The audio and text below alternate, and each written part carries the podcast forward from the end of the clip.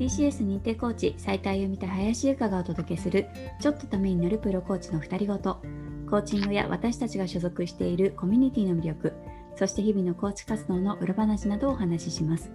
この番組はトラストコーチングスクールの提供でお届けします、えー、ゆかさん今日のテーマはですねはい。はい、コーチングを学んでてよかったなっていうことをちょっと聞いていきたいなと思いまして、うん。うんぜひゆかさんのコーチング学んでてよかったなっていう出来事とかあったらシェアしていただきたいと思います。了解です。はい、コーチング学んでてよかったなっていうのは、結構日常で、うん仕事以外にもね、コーチとして仕事してる以外も、うんまあ、細かなところで感じるところはうんあるですけど、私のね、あの、キラークエスチョンの本にも、あの、書かせていただいたんですけど、これはね、学んでてよかったなって本当に思ったうん。出来事が一つ、あの、前職でね、あの、会社で働いていた時にあって、うん。ちょっとその話してもいいですか、あぜひしてください。聞きたい。もうね、よかったなって思った出来事なんですけど、ある日ね、あの、チームのメンバーの女の子から、林さん相談がありますって言われて、うん相談がありますって言われて、あんまりいい相談だったことってなくて、もうすごいリスク率も高かったからね、そうそうそう。で、あ、そうなんだ、相談があるんだって言って相談に乗ったんですよね。そしたら、すごくね、そのタイミングで彼女のご両親がうん介護とか看護が必要にうん。なったっていうタイミングで、うん。ですごくその兄弟のサポートとかもなかなかあので受けられない、むしろこうサポートしなきゃいけないような、そんな状況で、うん。で彼女一人にそれがこう降りかかっているような状態だったんですよね。で、その話を聞いたら、なんで大変なんだと。うん。それは働くの大変だよねって、こうやって朝から晩まで結構遅くまでね、こう仕事をしていて、うんなかなかそれだと難しいよね、なんていう話をして、だから本人としてはちょっと働くのが、このまま働くのが難しいっていう話だったから、もうそのまま分かったよって、無理しないでね、頑張ってねって言って受け取ったんですよね、その話を。うんでそんなタイミングでコーチングのちょうどですね、TCS でいうとアドバンスをああそうなんだ。そう、その後にね、学んだんですよ。へえ。あの、あそこのちょうど内容のところを。うんで、そこですごくこう印象的だったのは、うんコーチは問題を問題視しない関わりをするっていう。うんなんかすごく私はこう共感してしまう、共感してしまうのがすごく多かったな、自分を振り返りつつ、うんまさに今、その彼女の問題を一緒に問題視してるなっていうことに気づかせてもらったんですよね。えそこででもゆかさん気づいたんですね？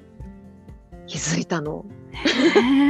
まさにそのタイムリーだったから。そうかそうかちょうどだったからね。そうなの。で、やっぱりその問題を問題視しないっていうのをね、初めてそうやって知ったときに、どうしたらいいんだろうっていうところで言うと、やっぱりコーチは目標をね、目目標達成を応援する、サポートするっていうところで言うと、あ彼女がどこに向かいたいのか、本当はどうしたいのかっていうのを聞いてなかったなって思って。うんなるほどそうかそう。問題しか聞いてなかったんだよね、私は上司として。そそう。で、彼女に次の日に、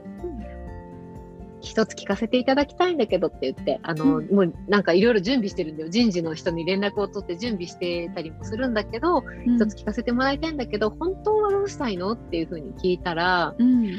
本当はうん働き続けたいですって言言ったんだよね、その子が。うん好きな仕事だし、一生懸命勉強して、うんうん、仕事ができるようになって、今すごく楽しいし、うん。本当は辞めたくないっていう話をしてくれて、うん。ああ、そうなんだと思って、私すっかりね、あの、辞めたくないなんていうことも全然こうキャッチできずにいたななんて思って、じゃあ一緒にどうやったら辞めないで、このままね、働き続けることができて、どうやったらその問題をうん。こうね、乗り越えることができないとしても、そのうんどう関わりながら働き続けていけるかをそう考えていこうかなんていう話をして、うん。で結局いろいろと彼女とそうやってどんな方法があるかなっていうところを探していったらいろんなサポートが受けられたりとか少しねお休みがもらえたりとか、うん、なんていうところもあって結局ね働き続けることができたんですよ。そうなんだそういう選択ができたわけですね。そうなのでそしてその彼女は今もその職場で産休を取って、復旧から復帰してみたいな感じで働いているんだって。なんかそうなのよ。そう考えるとあの時私が問題を問題視してみたら、うん、と思うと今今もねその元気に職場で子供を育てながらこう仕事をしている彼女を想像するとああよかったなって思う。いやそうか、うん、でもまさにコーチの関わりというか、うん、ですよね。なんかそこで多分違うまたこうゆかさんがきっとそのままの選択で言ってたら、うん、こう全然違った未来にそうなんですよ、ね、可能性があったかもしれないけど、ゆかさんはそこで気づいて。いやね気づかせてもらえたと言いますかね。もうリアその本当タイミングよくね、そうなんですよ。そうそうそう。だからなんか共感してあげれるのが優しさだって思っていて私はね。そっかそっか。優しさの定義もじゃあ変わった、うん、ゆかさんそうそう本当に変わりましたね、だから私はそう考えると本当に以前と今とでは優しさの、こうね自分の中での形は随分変わった気がしますね。うん。うんうん、いやなんか本当にこう選択っていうかこうどういう言葉をかけるかっていうのでも、うん、やっぱ違ってきますよね。本当ね、だからやっぱりそういうふうに私たちのこうコミュニケーションをいろいろとね、うん、なんか学んで仕入れることで選択肢が広がるなっていうのは実感しましたね。本当ですね。行動って変わってきますもんね。変わる。一つ一つ選ぶ言葉とか一つのアクションが変わるだけでその先が随分変わっていくんだなっていうのは実感したところでした。それは確かにコーチング学んでてよかったなな出来事ですね。ねよかったよ本当に。あゆみさんはどうですか？いや私はですね、うんうんうん、コーチング学んでてよかったなっていう出来事って結構本当いろんなところにあるなって思うんですけど、うん、ふとね出てきたのがねあの看護師の仕事を今ちょっとこう、退いてるんですけどね、うん、ちょ看護師その TCS を学んだきっかけが看護師の仕事行けなくなった時で、うん、でその時に看護師の仕事を嫌いなままにならなくてよかったなって思うのはすごいコーチングを学んだってよかったなって思うんですよね。ああそうなんだ。そうなんかあのままもしコーチングと出会ってなかったら、うん、嫌いなままとか避けたまんまで終わってしまってた気がする。なるほどね、うん、そういう状態だったんですか？その当時の相手さんは。いやそうですね。ちょっとこう、うん。あの看護師の仕事もやりたくないなとか、うん、ちょっとこう自分じゃ難しいんじゃないかみたいな風に考えてたんですけど、うん、でもコーチング学んでで結局コーチとあの看護師、看護師にまた戻って二足のわらじというか、うんうん、でこうあの歩んできたっていうところがあったのでその辺りは本当にコーチング学んでよかったなっていうところですね。うん。何が違ったんでしょうねあゆみさんの中で、うん、嫌いにならなかった。のは、なぜねどんなところがこうね嫌いにならないっていうところにつながったんでしょうね。うんなんかそこで一つそうですね。どんなところっていうとねなんか自分の看護師をしてた時の頑張りをちゃんと認められたというか、うん、あそうなんだ、うん、しっかりと見ることができたのが一つ大きいかなって思っていて、うん、でそのコーチングを学ぶ前とかはこうなんていうんですかねできないことがあったりとかにずっと見てたんですよ。うん、なんで自分ってこんなできないんだろうとか、うん、なんでこううまくやれないんだろうとか、うん、ちょっと看護師向いてないんじゃないかなとか,、なんかそういうできない自分のことばっかり見てたんですけどでそういう自分を責めてたんですけど、うん、なんかその責めてることにも気づかなかったんですよ。いや確かに。そういう時って無意識に自分をね責めているね。から、か自分のこう頑張りだとか成長とかっていうのを、うん、もうちょっとこう見られるようになった。自分のそれこそ頭の会話がちょっと変わったんですかね。うんそうなんでしょうね。多分ね。自分の中のこう対話の質とか、対話の質は向きました、ね、うんこう責めてるなっていうのも気づけること。自分のこと責めてるんだなっていうのを気づけることも、うん、やっぱすごく私は看護師を嫌いにならないっていうところにつながった気がしますね。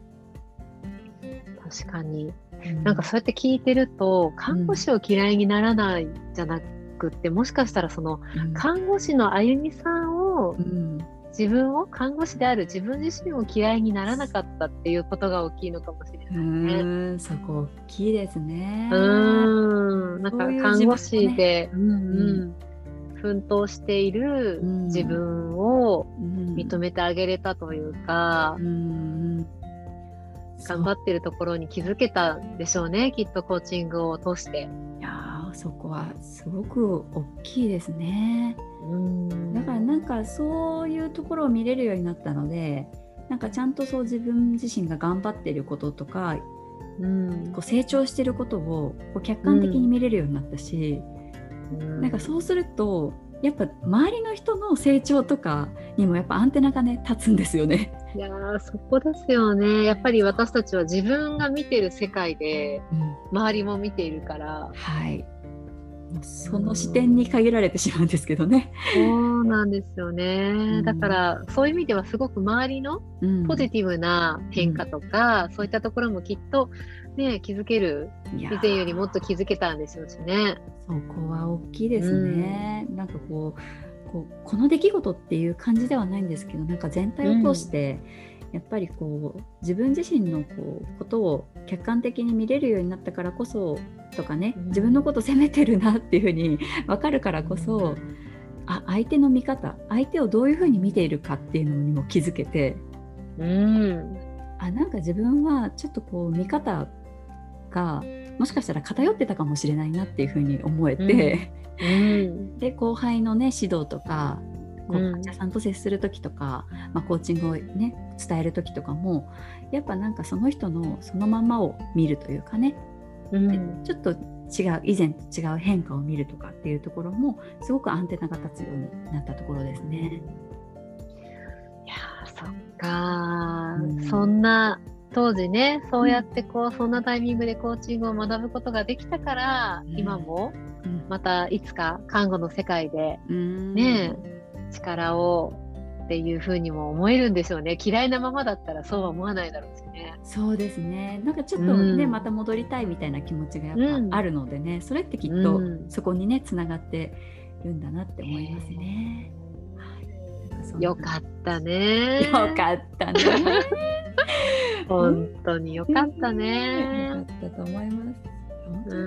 当ね、こう、うん。まあ、細かく見ていくと多分きっといろいろねもっともっとあるんですけど、うんうんうん、ちょっと今日はねこんなことをお話ししましたが。そうですね、いや本当なので皆さんもぜひコーチングを学んで、うん、こういう変化があってこういうねあの出来事があってとか良、うん、かったことってこういうところでみたいなのを少し自分の中で棚卸ししておくと、うんね、あのなぜそれがいいのかとかコミュニケーションを学ぶってどういうメリットがあるのかみたいなのを自分の言葉でこう語れるっていうのが一つあるんじゃないかなと思うので、はい、ぜひぜひちょっとねたまには棚卸しして振り返ってみていただきたいですね。そうですね私も棚卸しができてよかったなと思います。うん、いやこちらこそです。ありがとうございます。ありがとうございます。